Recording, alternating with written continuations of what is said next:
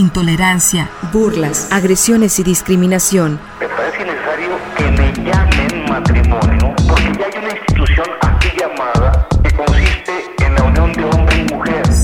Sórico, Sórico, un espacio diverso para la reflexión y la promulgación de la igualdad de género, con Guadalupe Ramos Ponce.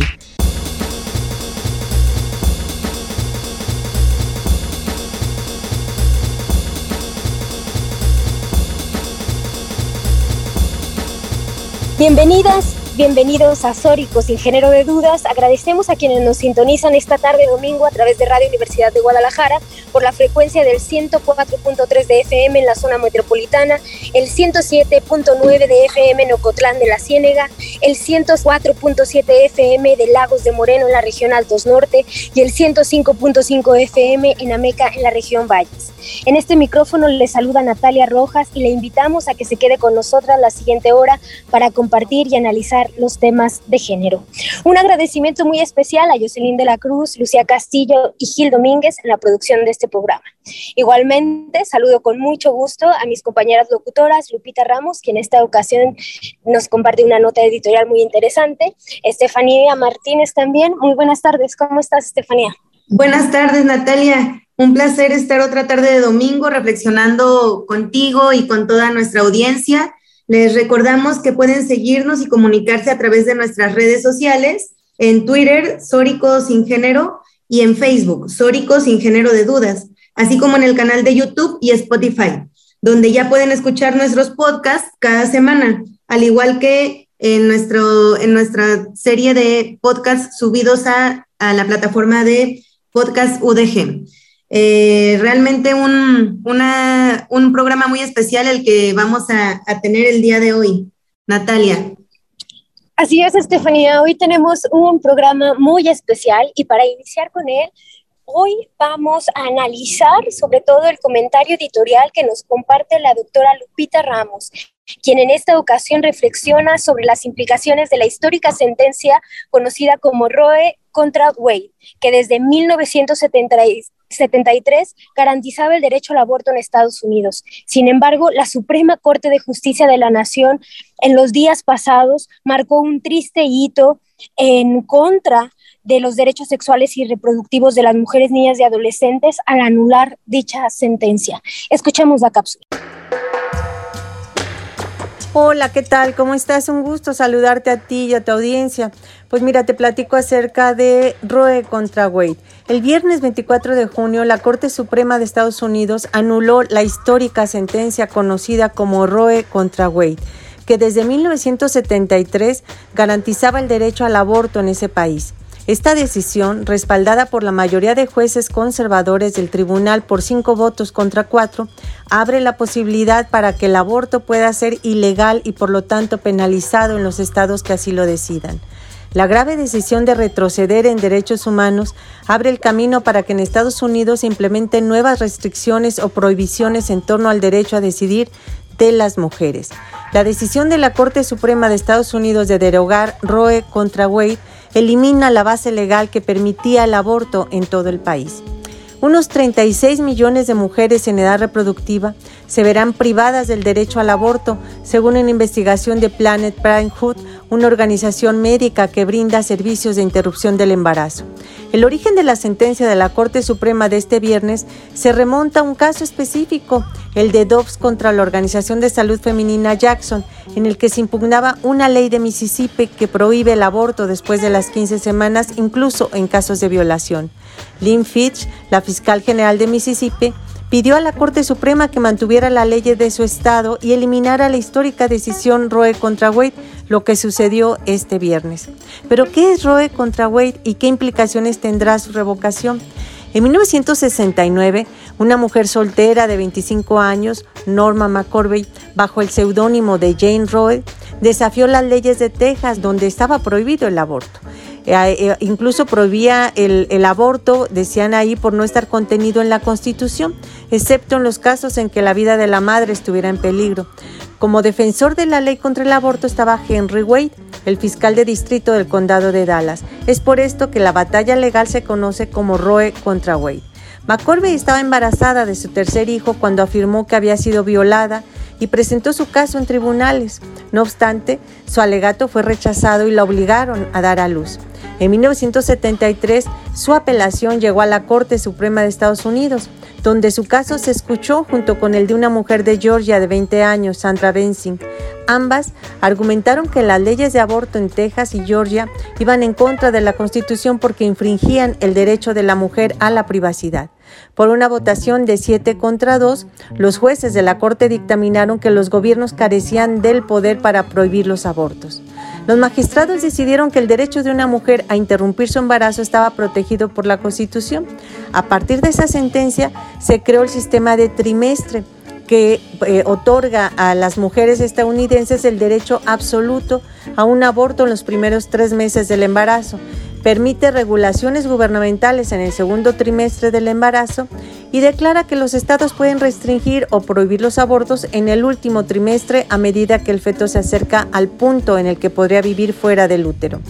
Roe contra Wade también estableció que en el último trimestre una mujer puede someterse a un aborto a pesar de cualquier prohibición legal si los médicos certifican que es necesario para salvar su vida o su salud. Si bien el aborto no se volverá ilegal de inmediato en todo el país, se estima que alrededor de la mitad de los 50 estados de Estados Unidos tomarán medidas para prohibir los abortos en corto plazo. Sin duda, la anulación de Roe contra Wade significa un gran retroceso no solo para Estados Unidos, sino para todos los países en donde la tendencia es la progresividad de los derechos humanos y el reconocimiento del derecho a decidir de las mujeres. Una gran movilización se avecina del movimiento feminista que no permitirá ni un paso atrás en los derechos conquistados. Hasta aquí mi comentario. Un abrazo.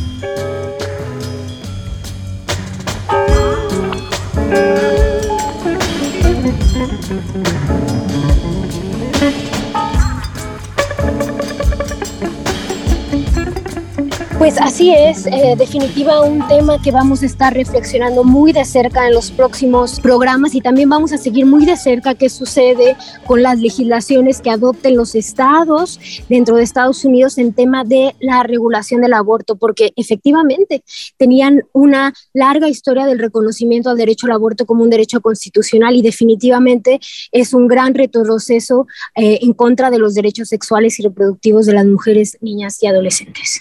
Definitivamente, Natalia, un tema que tendremos que seguir abordando, reflexionando y generando los espacios pertinentes con sociedad civil, con eh, servidoras, servidores públicos, con las, las, personas que están encargadas de estas toma, toma de decisiones en los diferentes ámbitos y niveles sociales y políticos, porque definitivamente son contextos que, mm, diferentes, con, con historias y, espacios sociopolíticos eh, diferentes. Sin embargo, eh, esto marca un retroceso a nivel internacional, ¿no? que, que justamente tendremos que seguir abordando y poniendo en, mesa de, de, de diálogo eh, para poder llegar a, a, entender qué es lo que está pasando y dimensionar estos cambios en las, en las legislaciones a niveles internacionales un tema que será eh, eh, transversal en estos próximos programas y seguiremos hablando de ello. El día de hoy tenemos un programa muy especial en donde estaremos reflexionando con dos integrantes de Intertropical. Intertropical es una laboratoria espacial autogestiva articulada actualmente desde Mérida, Yucatán y Zapopan, Jalisco. Ellas generan puentes y proponen encuentro entre proyectos de mujeres investigadoras, artistas, creadoras, desde afinidades, complicidades y afectos. Este último mes estuvieron presentando un 2-3 por mí y por todas mis amigas, la cual consistió en una exposición que reunió distintos lenguajes artísticos, instalación de arte, fotografía, performance, entre otros.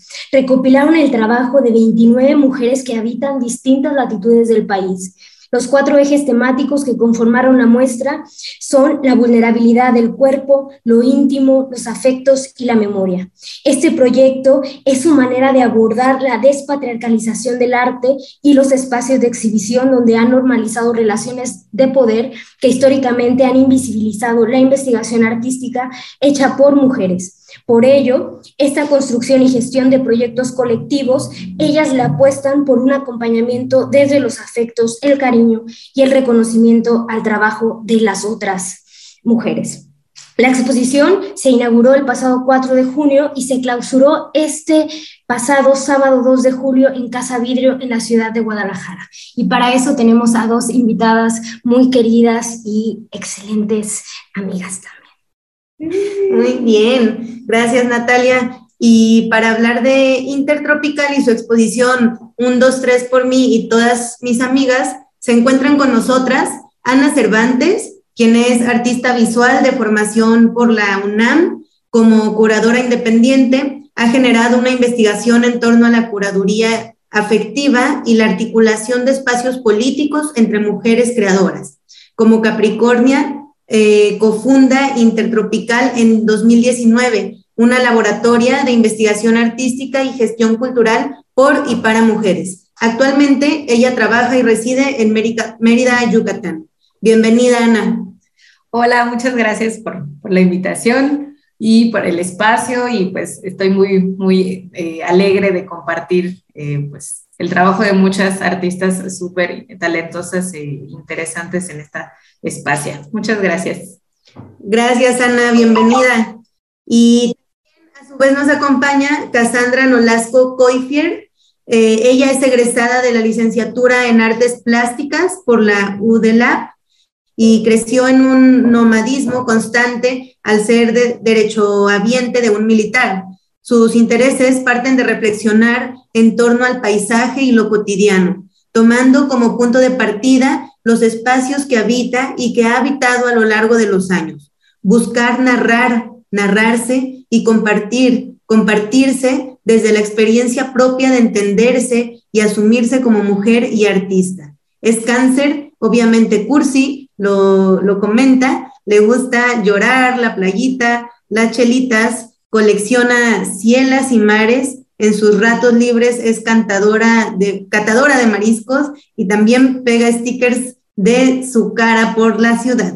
Actualmente eh, radica en Zapopan, Jalisco. Bienvenida, Cassandra. Muchas gracias, Estefanía. Estoy muy contenta de estar aquí con ustedes compartiendo. No, pues muchísimas gracias a ustedes por estar aquí en esta tarde de domingo con todas nosotras. Y pues bueno, para empezar a hablar de su exposición y de qué las trae a Guadalajara, primero platíquenos un poco de ustedes. ¿Cómo surge eh, esta proyecta, esta colectiva intertropicalia? ¿Cómo surge esa necesidad de generar estos espacios pues de mujeres, desde los afectos? ¿Cómo surge? Bueno, Intertropical surgió en Mérida en 2019 y fue este, a raíz de, una, crisis de, espacios para, para encontrarnos entre artistas jóvenes principalmente, entre artistas creadoras. Eh, y más adelante, tiempo después, nos dimos cuenta que esta emergencia de, eh, generar espacios no solo, no solo era necesaria entre espacios como de artistas y artistas, sino especialmente de artistas mujeres, ¿no? Eh, con el objetivo de principalmente generar espacios seguros para, pues, para dialogar y para construir, ¿no? También desde, desde generar una plataforma de, para compartir procesos eh, de creación, de investigación artística eh, y de, bueno, de proyectos personales y luego también para construir proyectos con otras, ¿no? Em, bueno, Intertropical es una zona imaginaria que está delimitada por el trópico de Cáncer al, norte y por el trópico de Capricornio al sur. Y pues de ahí viene nuestro nombre. Sí, eh, resulta que las coincidencias de la vida nos llevaron a encontrarnos precisamente en Mérida, Yucatán, que es una zona pues tropical de aquí del país. Y pues eh, los trópicos corresponden con nuestros signos zodiacales de nosotras, Ana y Cassandra, y nos parecía precioso, nos quedó como anillo al dedo el nombre. Y también surgió de un querer hacer cosas juntas, ¿no? De encontrarnos en, en un espacio en el que llegamos sin conocer a nadie también, ¿no? Entonces eso igual creó una confianza y un cariño muy bonito. Claro, y también nos gusta mucho jugar con esta idea de, una zona imaginaria, ¿no? delimitada por líneas imaginarias y eso creo que nos, nos aporta como mucha flexibilidad para el proyecto. Como así, de esa manera podemos pensar Intertropical no solo que se articule desde Mérida, y sino desde cualquier parte de donde nos encontremos ambas, ¿no? Eh, sucede que tiempo después eh, Cassandra se va de Mérida y yo, Ana, me quedo en Mérida y pues dijimos, bueno, o sea, partiendo de esta premisa de un espacio imaginario, podemos continuar articulando este espacio entre ambas ciudades que, bueno, que ahora habita Cassandra, eh, que es Zapopan, aquí en Jalisco. Wow, no, pues una, un tema de, de ir eh, contra todo tipo de lógica de territorios, ¿no? Desde, desde el sur se vienen hasta a, Zapopan, a eh, Jalisco, y entonces siguen haciendo su, su quehacer político desde todos estos eh, espacios, ¿no? Y, y, que, bueno, definitivamente es muy importante eh, tomar los espacios artísticos y transformarlos con una mirada feminista y de mujeres, ¿no? Un tema que ha sido em, a lo largo de la historia invisibilizado, eh, ¿cómo, ven este tema al interior de, los, pues, de, los temas donde han estado trabajando, interviniendo? ¿Qué, mm, ¿Cuál es su mirada al respecto? Eh, pues principalmente incluso creo que fue uno de los factores que hizo que Intertropical se volviera un proyecto específicamente para mujeres, eh, ya sea creadoras, investigadoras, gestoras o artistas. Eh, que fue mm, la sobreexigencia para, para las mujeres, no solo en un sentido eh, de creadoras, ¿no? O sea, pensábamos, Cassandra y yo, es que ser mujer artista en México, al menos que es el contexto del que podemos hablar, eh, es no dos veces, sino cinco y siete mil veces más difícil que, que para un artista varón porque pues ya, al menos también desde nuestra edad y nuestra realidad, pues implica ya tener que trabajar para, pues para poder alimentarnos o luego también pues la, la feminización de las labores asistenciales también nos obliga como de que a tener que cuidar a, la familia, a la mamá, al, al hermano, al hijo, a la hija, entonces de pronto ya no solo es como para las mujeres ya no es tan fácil solo de sentarnos a, a, crear, ¿no? A tener este espacio pues de creación de conocimiento, de creación de imágenes. Eh, y, y, además de esa parte, o sea, como que encontramos de inmediato esa, esa problemática, ¿no? Y enseguida encontramos también que ya una vez entrando en circuitos de artísticos, o sea, como no sé, espacios expositivos o espacios como de formación artística, a las mujeres además se les exigía muchísimo más, ¿no? Como tener que citar a 30 mil personas y, demostrar eh, todo lo que has estado trabajando. Y, y bueno, en eh, esta sobreexigencia la encontramos en, en espacios mixtos o en espacios en los que más bien eran los varones artistas quienes nos exigían todo esto, ¿no? Entonces decíamos, no, o sea, por eso debemos como eh, buscar, buscar proponer este tipo de espacios, porque nosotras los construyamos, ¿no? Lo, lo construimos entre todas. Y, y, creo que ante esta sobre, sobre exigencia y, e invisibilidad histórica hacia las mujeres artistas, creo que es súper necesario pues construir esta, esta, estos espacios, proponer estos espacios. Mm. Yo agregaría que también el, el hecho de de alguna manera migrar entre estados o ciudades eh, y también hacerlo de manera virtual a través de Instagram y otras plataformas, nos ha hecho ver y conocer a otras artistas de otros lugares, ¿no? Y que estas problemáticas también las tienen presentes, pero también no saben con quiénes hablarlas o de qué manera abordarlas. Y a nosotras no nos cuesta nada compartir el espacio que de alguna manera ya estamos haciendo. Claro, y bueno, definitivamente muy importante, ¿no? Porque vamos en contra de siglos en donde se instauró un sistema que estaba diseñado para dejar fuera a las mujeres, ¿no? Porque justamente sabían el, el poder tan grande que existe desde la creación de las mujeres, ¿no? Tan, es así que por eso todo el sistema se crea, se funda, se mantiene a partir de esa exclusión, ¿no? De la fuerza creadora de las mujeres. Entonces, eh, bueno, yo aplaudo mucho lo que hacen, pero sabemos también quienes hemos intentado articular o quienes hacemos proyectos por y para mujeres, sabemos que justamente también tenemos toda esta carga histórica, ¿no? Y que muchas veces eso hace que, nos, eh, que estemos en terrenos pues difíciles, ¿no? En ese sentido, ¿cuáles han sido, una vez que surgió la idea de intertropical, cómo llevarlo a la práctica, ¿no? ¿Cómo empezar a tejer esto que dicen desde los afectos, desde las alianzas, desde la creación de las mujeres? ¿Cómo empezaron a, a tejer esas, esas relaciones con otras mujeres artistas, creadoras, para, para llegar aquí, ¿no? Al 1, 2, 3 por mí, por todas mis amigas. Guay, creo que este yo, yo hablaría primero de las problemáticas, porque, bueno, una de, muchas, ¿no?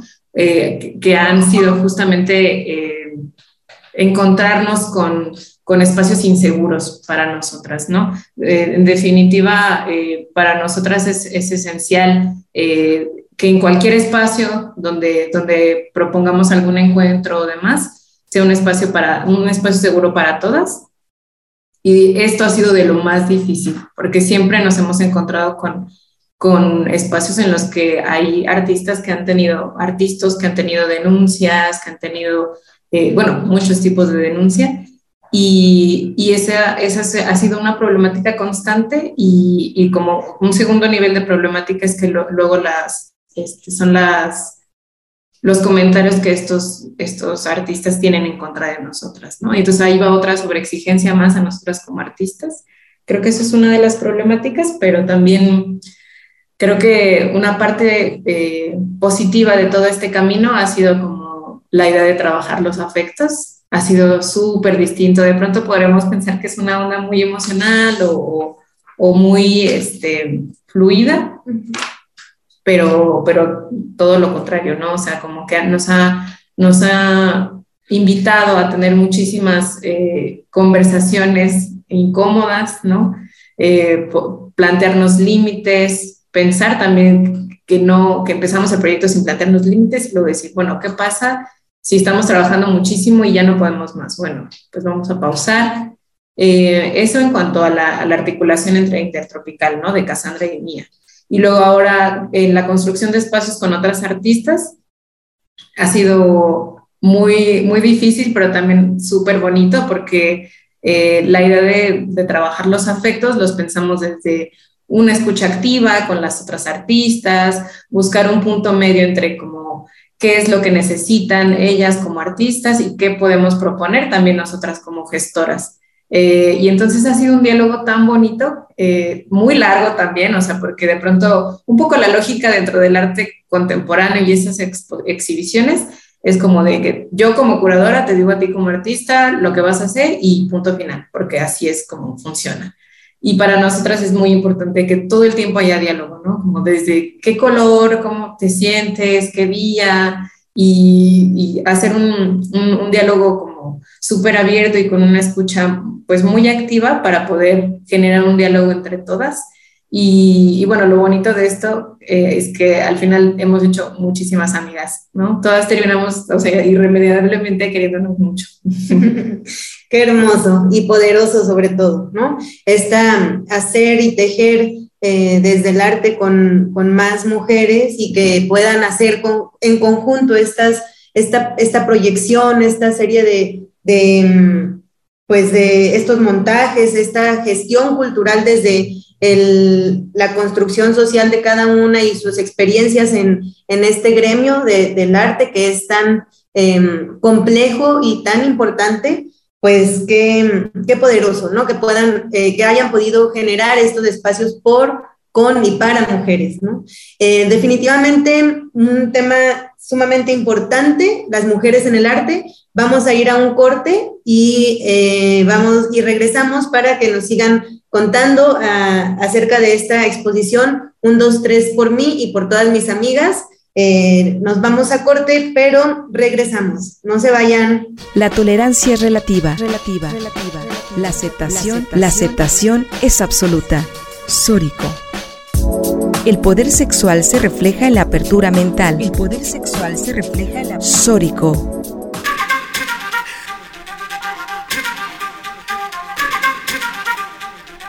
Estamos de regreso en Sórico sin género de dudas. Hoy estamos hablando con Cassandra y Ana, ambas integrantes de Intertropical, y nos están hablando de qué implica hacer un proyecto pues centrado en visibilizar la arte, eh, la eh, creación de las mujeres. Y antes de ir a corte nos estaban platicando de justamente cómo ha sido tejer esta colectividad, ¿no? que va más allá de ustedes dos con el proyecto, sino generar estos espacios para otras mujeres que nos trae a su última exposición, Unos Tres por mí y por todas mis amigas. ¿Cómo fue este pasar de los años, ¿no? de empezar a articular entre ustedes y de repente materializar toda esta visión que nos platicaban a esta exposición muy en concreto? ¿Cómo llegamos aquí? Bueno, pues esta exposición estaba pensada para entrar en una feria de arte que al final se, eh, se canceló aquí en la ciudad de Guadalajara y nuestra propuesta desde un inicio fue generar algo más que vender arte bonito para gente que lo pudiera pagar, ¿no? Entonces lo que hicimos fue invitar a 15 artistas con las que estuvimos trabajando la gestión para la feria eh, y pues se canceló.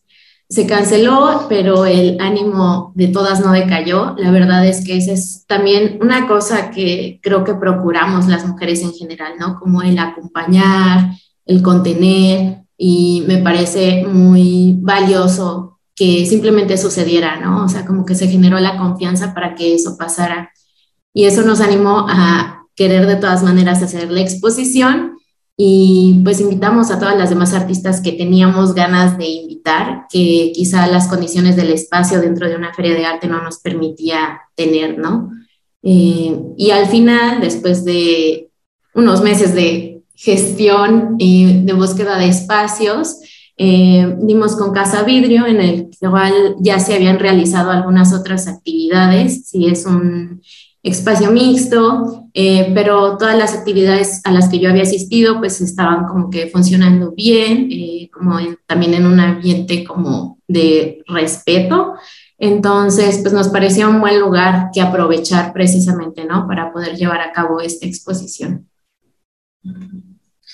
Y bueno, sí, el resultado fue una, una exposición con 29 artistas. Estas 29 artistas son de, de, distintos espacios del país, de distintas latitudes, son, son artistas de, de Mérida, eh, de Zacatecas, de Jalisco, de Morelos, del Estado de México, de Hidalgo, de Distrito, bueno, perdón, de Ciudad de México y Aguascalientes. Y Aguascalientes, ajá, sí. Entonces, pues eh, ha, sido una labor súper bonita porque el hecho de trazar estos puentes entre territorios de, mujeres, perdón, de mujeres que habitan distintos territorios, ha sido un intercambio también cultural muy bonito, ¿no? Pues simplemente la exposición se llama Un, dos, tres por mí, por todas mis amigas, y decíamos, ay, ¿cómo se llama ese juego en su territorio? Y tienen distintos nombres, ¿no? Como, ay, las escondidas o busca, busca, y eso ha sido como... La traes. La traes. Aquí creo que se llama la traes. Sí, ha, estado muy, muy, muy lindo y precisamente creo que también el nombre es algo muy poderoso. El, el nombre lo propuso Cassandra a raíz de, de una idea de, de pensar en que de pronto como ser mujer artista es muy difícil que que, un, que alguien como un actor cultural venga y te diga, oye, vamos a hacer una exposición en un museo sobre ti, ¿no? Es como, hay muchísimos niveles de, complejidad en eso. Y, de pronto cuando una tiene, una de nosotras tiene una oportunidad de, la disposición de gestionar algo, bueno, pues nos vamos a invitar a todas, ¿no? Y, y, así como el juego de las escondidas tienes varias opciones, ¿no? Como la, como la primera es salvarte a ti, la segunda, la, y las, la segunda es tocar vas y salvarte a ti, también salvar a, las demás, ¿no? Y es, nuestra propuesta, salvarnos entre todas. Excelente. Y pues, eh, qué necesario en este contexto social, ¿no? Donde, pues en México, vaya que eh, las estadísticas hablan de, de cómo tenemos que seguir empujando acciones que, pues, salvaguarden nuestra integridad física, emocional, eh, y, y, que pues entre, las, entre mujeres podemos eh, generar estas alternativas, ¿no? Estas propuestas y que pues justamente esto es lo que hace su exposición, ¿no? A través del arte y de 29 expresiones de 29 mujeres de, de todo, de, de, muchos estados de la República, nos manifiestan pues sus, sus sueños, expectativas, críticas, ¿no? reflexiones eh, sobre las vulnerabilidades de, las mujeres y también de las, de las fortalezas, ¿no? La afectividad, el poder, esta, estas alternativas y estas confrontaciones y contrapropuestas contra el patriarcado, ¿no? Que, que es justo un, uno de los temas centrales de cómo a través de estas manifestaciones de arte, eh, las mujeres que, que, han expuesto, que pues este, que, bueno, que justo ayer, 2 de, julio, eh, generan esta exposición, eh, dan toda esta, esta contrapropuesta, ¿no? De lo que implica, pues, la vida de las mujeres en, las latitudes mexicanas.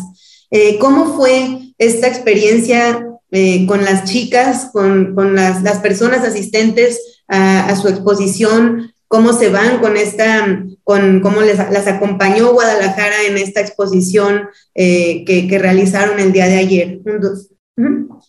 Pues estamos muy contentas con la respuesta que tuvimos porque a final de cuentas sí trabajamos con mujeres eh, y precisamente a lo mejor no necesariamente artistas, pero fueron mujeres las que respondieron, ¿no? Las que asistieron a las demás actividades que tuvimos, eh, la proyección audiovisual, una sesión de serigrafía, eh, la presentación del fanzine y pues al final también son mujeres que buscan propiciar otros espacios, ¿no? Espacios de mujeres precisamente, espacios en los que se puedan sentir seguras, pero también con un, una querencia de, de, querer buscar a, a, otras mujeres, ¿no? Así, de personas que no conoces y llegar a lugares en los que te sientes cómoda y segura y en confianza para hablar un montón de cosas también, ¿no?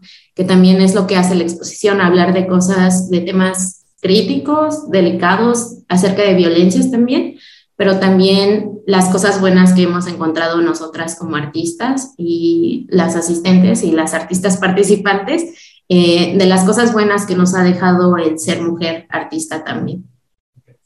Sí, y sobre todo el hecho de ser mujeres en este periodo histórico en particular que nos toca estar vivas, ¿no? Creo que las mujeres de todas las latitudes tenemos mucho que decir, mucho que plasmar, muchas visiones que necesitamos materializar, ¿no? Para lograr la vida, sostener la vida, ¿no? Así de siempre de manera digna, amorosa, colectiva, ¿no? Que eso es algo que una visión muy de las mujeres, ¿no? Sabernos en colectividad y la fuerza que tiene esa colectividad, ¿no? Entonces, para todas estas personas que nos escuchan, ¿qué, qué visiones pudieron ustedes observar de las mujeres en, en un, dos, tres por mí de, y todas mis amigas? ¿Qué, ¿Qué plasmaron las mujeres? ¿Cómo pudieran ustedes platicarle a la audiencia, pues, lo que las mujeres estamos hablando y diciendo desde esta expresión artística? Ay, qué fuertísimo. Pues la, la expo eh, se articula desde cuatro ejes. La memoria, los afectos, eh, la vulnerabilidad y el cuerpo y... Lo íntimo. Y lo íntimo. y, y, bueno, si bien pueden estar muy interrelacionadas estas ideas, eh, nos, gusta, nos gustó pensar o como de alguna manera clasificar las, las, las proyectas de las artistas en, en, estas ideas, eh, porque bueno, bien, sí, la, la, expo inicia hablando un poco sobre memoria, sobre eh, el pasado, sobre artistas que reflexionan como los lugares que han habitado, las man la manera en la que ellas afectaron los lugares, pero también los lugares las afectaron a ellas, ¿no? Eh, también otra, otra, otro eje, pues eh, hablo mucho más sobre la amistad, sobre la importancia entre eh, las, las, amistades entre mujeres, entre mujeres artistas y, y toda la, la, fuerza y la potencia que hay, que hay en eso. También se habló sobre, mmm, bueno, hay, en, dentro de la exposición hay un tendedero de denuncia de la artista Karen Yosafandi de Hidalgo y ella pues en, esa, en ese tendedero eh, eh, señala muchas de las eh, pintas que existen en marchas feministas. Eh, y bueno, así como, como si hay piezas en las que de alguna manera funcionan como denuncia. También hay otras piezas como que, que muestran un poquito más la, el dolor de otras artistas también, ¿no? Porque también decimos, bueno, sí, sí es necesario politizar y resistir y denunciar, y también es necesario permitirnos eh, ser vulnerables y abrazar esa vulnerabilidad y acompañarnos desde ahí, ¿no? Entonces, este, la, eh, la, la, la, expo al final termina con una pieza de un artista eh, de aquí de Guadalajara, Alejandra Hermes Rincón, que es una pintura que dice yo primero, ¿no? Entonces, al final nos gusta, nos gusta pensar esta exposición como si un, un, trazado entre la memoria, las cuestiones importantes para, para las mujeres como, artistas mujeres y, también como conclusión, pues, pues ponernos este, primero nosotras eh, y luego también pues, para poder articular y construir con las, con las demás. Pues un, vamos, realmente un, una experiencia muy importante, ¿no? Que se llevan eh, con, esta, con este trabajo que han realizado con todas estas mujeres que están involucradas en, en el arte y que, bueno, em, pues hoy en día hay mucha más apertura, ¿no? Eh, si bien hay muchos bloqueos, muchos em, temas de, machismo expreso que sigue estando en este gremio, eh, hay, hay más apertura, ¿no? Si bien en la historia tenemos a Elena Carrington o Frida Kahlo o estas referentas que llegaron a, estos niveles y a estos, em, a, tener este reconocimiento más internacional, pues eh, fueron atípicas en sus momentos, ¿no? Pero hoy tenemos un espacio donde pues las mujeres que les interesan estos eh, este estos temas que están involucradas en las diferentes expresiones artísticas, que, realmente están interesadas en estos, en, este gremio, pues es, está más abierto, ¿no? En general para, las niñas, mujeres, adolescentes. Eh, ¿cómo, qué, es lo que, lo que su mirada eh, podría eh, hablar con, con, estas niñas, adolescentes que les interesa este gremio? ¿Qué les dirían? ¿Cómo, ¿Cuál es la, un consejo, una invitación a, a estas chicas eh, adolescentes que, que, les interesan eh, las cuestiones artísticas, pero que, que, justo pues es un gremio difícil también, ¿no? Sí, este, creo que también, bueno, también una de, los, de las cosas que nos eh, invitó a hacer Intertropical fue una, la idea que yo le decía a Cassandra, que de pronto yo tengo muchas amigas, conozco muchas amigas que tienen proyectos impresionantes, artísticos y, y, de pronto, incluso yo también, ¿no? Y de pronto solo los tengo en mi computadora, ¿no? O en mi cuaderno. Y, entonces yo, nosotras queríamos como invitar a todas las amigas a que perdieran el miedo y, y a mostrarlo, si bien no así de que a todo el mundo, pues platicarlo entre nosotras, ¿no? Y así conseguir, pues quitarnos el miedo poquito a poco y para poder seguir creando más. Entonces yo diría que el, lo primero sería, pues, intentar quitarse el miedo poquito a poco. Y em, además de eso, bueno, creo que el miedo como, como también como mujeres, pues nos, nos este, se nos impregna en un montón de aspectos. Entonces creo que una vez que, que, que nos quitemos el miedo, pues no te, sigamos creando con, con, todo lo que queramos, ¿no? O sea, como ya que tenemos el celular, bueno, pues tomemos fotos de todo, ¿no? Y luego veamos qué pasa ahí, qué pasa con ese archivo que, que de pronto se creó en nuestro celular que, que creemos importante, o, no sé, eso, como crear, crear, crear, escribir, escribir.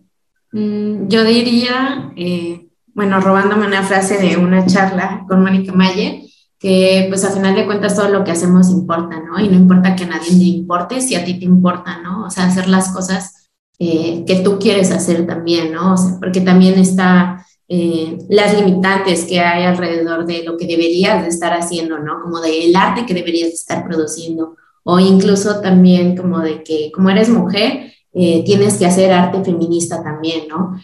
como que hay muchas cuestiones ahí alrededor de, de crear pero pues si tienen la posibilidad de hacer las cosas que quieren, que las hagan y que también si pueden, pues lo hagan acompañadas de sus amigas. Mm, Sí, claro, esto me resuena mucho con el hecho de darnos autoridad a nosotras mismas y a otras mujeres, ¿no? Y sobre todo eso que dice, somos importantes para nosotras mismas, pero así reconocer que la creación de la otra es importante para todas. ¿No? Porque al final esos están, estamos marcando referentes para nosotras mismas, ¿no? Estamos eh, sabiéndonos con genealogía propia, parte de la historia y como mujeres históricas también, ¿no? Y me recuerda mucho a una frase de una obra que viene a exposición, que creo que es tuya, Casada, si no mal recuerdo, que dice algo así como todas somos sujetas políticas. ¿no? Todas somos sujetas históricas. Históricas, sí, sí, históricas. Platícanos de eso.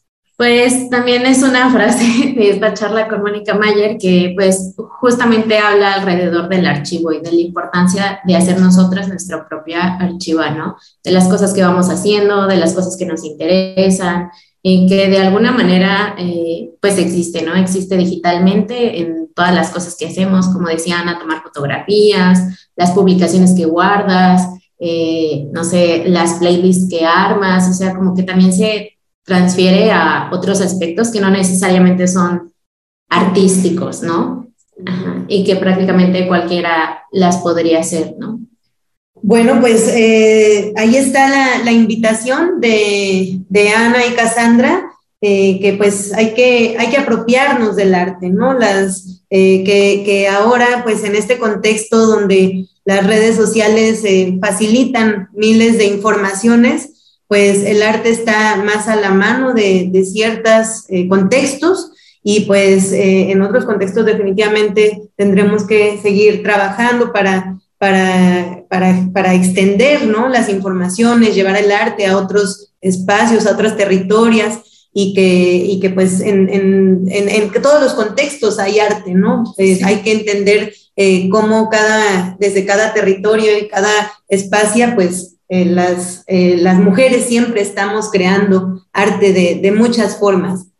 Entonces, pues apropiarnos del arte, invitar a, a, conectar con esa parte, eh, pues muy importante, ¿no? Para las mujeres, desde todo lo que hagamos, ¿no? Poesía, escritura, pintura, collage, ahí este, hay muchas creadoras que han estado saliendo en estos últimos años, ¿no? Con, con estas técnicas más mixtas, ¿no? Entre eh, la pintura y el collage, o la música y la, y la composición, y, y bueno, eh, abordar todos los, los, los, las diferentes expresiones de arte eh, es sumamente importante, ¿no? Para, para salvarnos, ¿no? Como decías, el arte pues salva. Em, finalmente, un, último comentario que nos quieran eh, compartir para, para cerrar este, esta, esta charla que hemos disfrutado bastante con ustedes, Ana, Cassandra. Sí, justo pensando en estos lenguajes, este, pues pensaba que la, la expo recopiló mucho tipo de, lenguaje artístico, ¿no? O sea, si bien sí hay pintura, dibujo, foto, eh, también hubo performance, entonces también me, gusta, me gustaría invitarlas a pensar también que cualquier cosa puede ser arte, ¿no? O sea, no hay que tenerle miedo como de pronto a esta institución que es como de, ay, ¿cómo me acerco a estos materiales? Sino como que a pensar cualquier, cualquier ejercicio como arte. Por ejemplo, en la exposición hubo una artista que se llama Priscila Santos, ella es de Zacatecas y radica aquí en Guadalajara, y ella lo que hizo fue brincar la cuerda, ¿no? O sea, su pieza fue brincar la cuerda sobre, uno, sobre hojas eh, impresas que tenían unas citas eh, misóginas escritas por, por, por eh, pensadores, ¿no? Como Freud, Nietzsche y demás. Entonces ella lo que propone fue, lo que propuso fue jugar a la cuerda sobre estos, sobre estos textos y, y pues de alguna manera desde el juego y demás, pues destruir estos, estas, estos textos, ¿no? Entonces también, eh, pues sí, me gustaría invitarlas a, pensar el arte como, como desde otros lados y, empezar a, detonar la creatividad eh, desde donde podamos y como, como queramos. Sí. Bueno, a mí me gustaría agregar que también ah, abonamos o buscamos abonar a la importancia de nombrarnos, de nombrarnos como mujeres, nombrarnos como mujeres artistas entonces, pues me gustaría, no sé si terminar leyendo los nombres de las artistas participantes.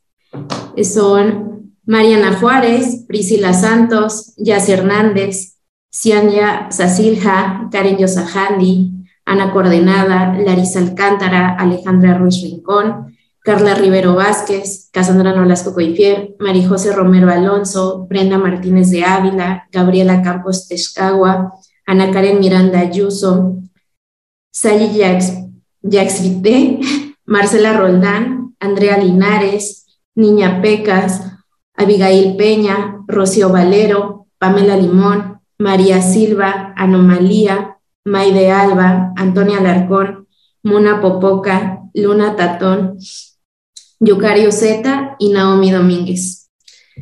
Pues muy importante nombrar a todas y a cada una, definitivamente todas fueron parte crucial de, eh, de, la exposición. Y bueno, antes de irnos, solamente para que todas las personas y sobre todo las mujeres que se quedaron con ganas de saber más de Intertropical, ¿qué sigue y en dónde pueden seguirlas? Súper, pues tenemos eh, Facebook, como estamos como Intertropical con la I y la T mayúscula y en Instagram como arroba inter.tropical. Y bueno, también lo que sigue es que pronto, eh, parte de esta misma exposición, hay una muestra audiovisual de las mismas artistas que componen esta exposición y se va a estar presentando en la Cineteca de Mérida el próximo 23 de julio y va a estar entrada libre, por si quieren eh, caerle allá a Mérida. y eso es lo, que, lo prontito que sigue.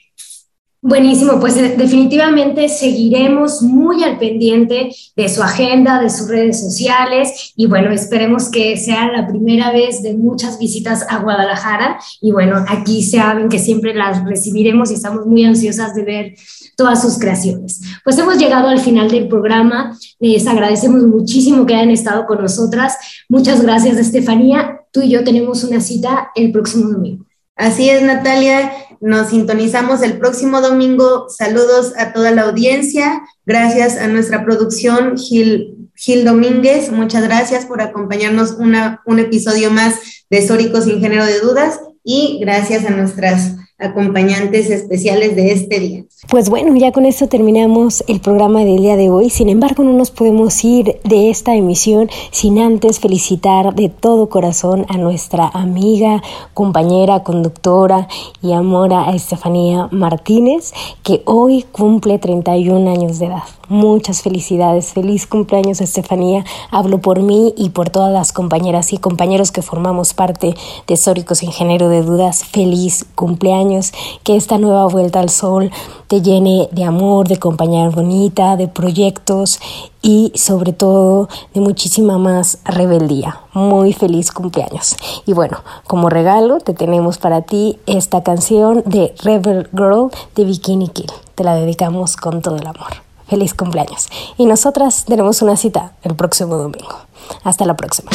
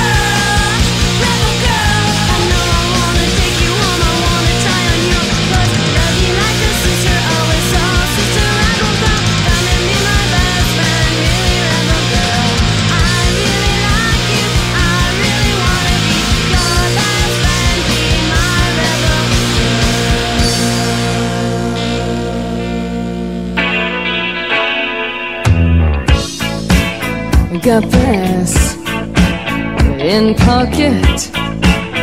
Gunpowder I'm gonna use it. Intention.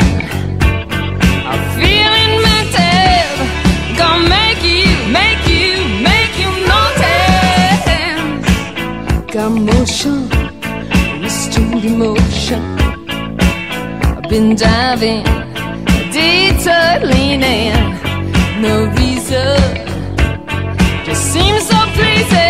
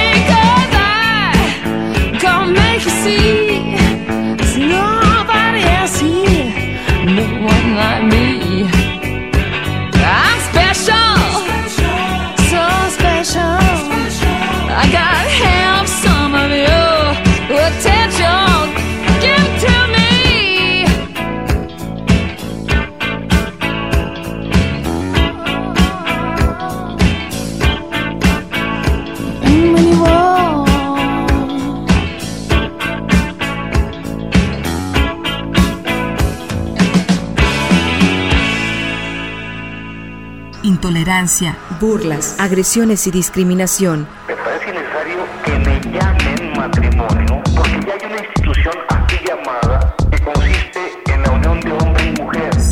Sórico, Sórico, un espacio diverso para la reflexión y la promulgación de la igualdad de género, con Guadalupe Ramos Ponce.